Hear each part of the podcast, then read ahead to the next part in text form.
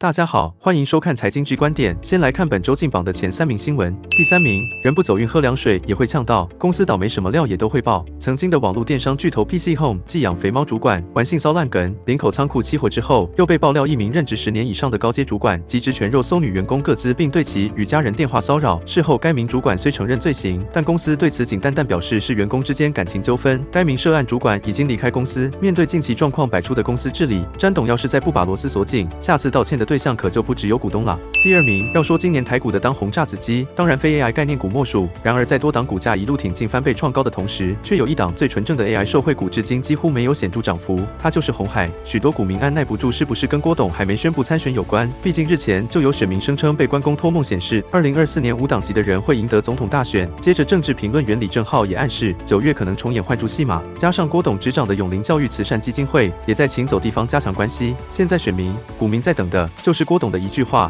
到底郭董亮底牌之后，红海是股价一飞冲天补涨，还是公司被查水表？大家拭目以待咯。第一名，诈骗业没有不景气，只有不争气，一整天都可以是工作时间。直至二零二三七月为止，台湾人民被诈骗件数创了近三年的新高。有鉴于此，元大银行认为夜间是民众被诈骗的高峰期，因此领先业界提出一套解决方案，随即宣布启动线上夜间暂停交易与额度调降设定功能，以及在每日零点至六点会无法使用账户连结支付服务的交易。这个措施能减少多少民众被诈骗还不知道，但可以肯定的是，如果以后全国银行都采用，诈骗集团就有明确上下班时间，不用像以前二十四小时都要工作。果真是银行、民众、诈骗业者三赢局面啊！财经之观点，我们下周见。